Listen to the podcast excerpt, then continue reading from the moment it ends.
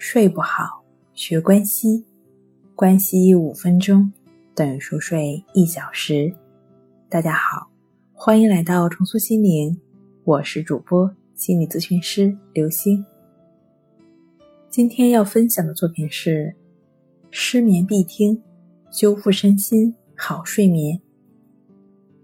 你知道胎儿的睡姿是怎么样的吗？他们一定要。膝盖自然的弯曲，两条手臂放在身前，并轻轻交叠在一起，颈部、脊椎和臀部形成一条平滑的直线。夜间睡眠时，采用这种睡姿的时间越长越好。当然，在睡着的那几个小时，你一定会多次的改变睡姿。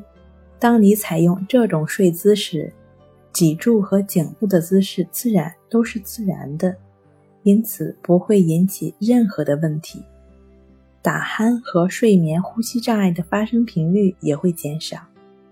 你的大脑也喜欢这种睡姿，因为他觉得你采用这种睡姿，你的身体是安全的。你那强壮的四肢能够保护你的心脏和其他的脏器，还有你的生殖器。有一些武断的心理学研究说，从一个人的睡姿就看出你的个性。